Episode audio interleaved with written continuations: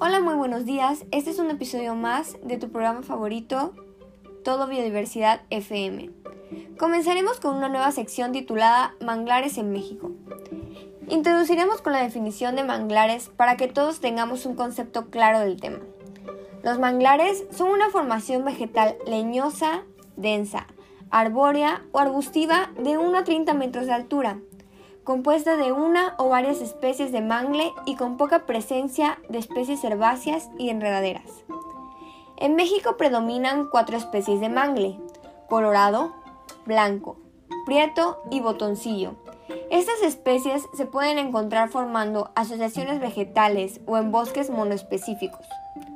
Los humedales costeros, en particular los manglares, brindan una gran variedad de servicios ambientales. Son zonas de alimentación, refugio y crecimiento de juveniles de crustáceos y alevines, por lo que sostienen gran parte de la producción pesquera. Son utilizados como combustible, poseen un alto valor estético y recreativo.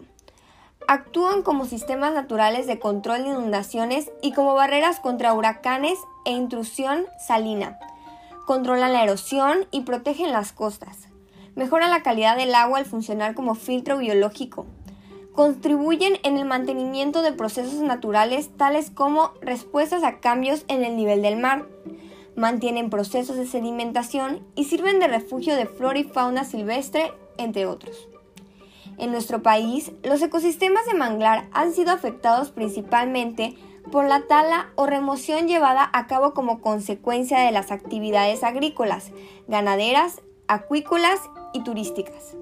En México, el ecosistema de manglar representa 5% del total mundial y ubica al país en cuarto lugar entre los 125 países y territorios que poseen este tipo de humedal, el cual cubre en nuestro país tan solo el 0.4% de su superficie.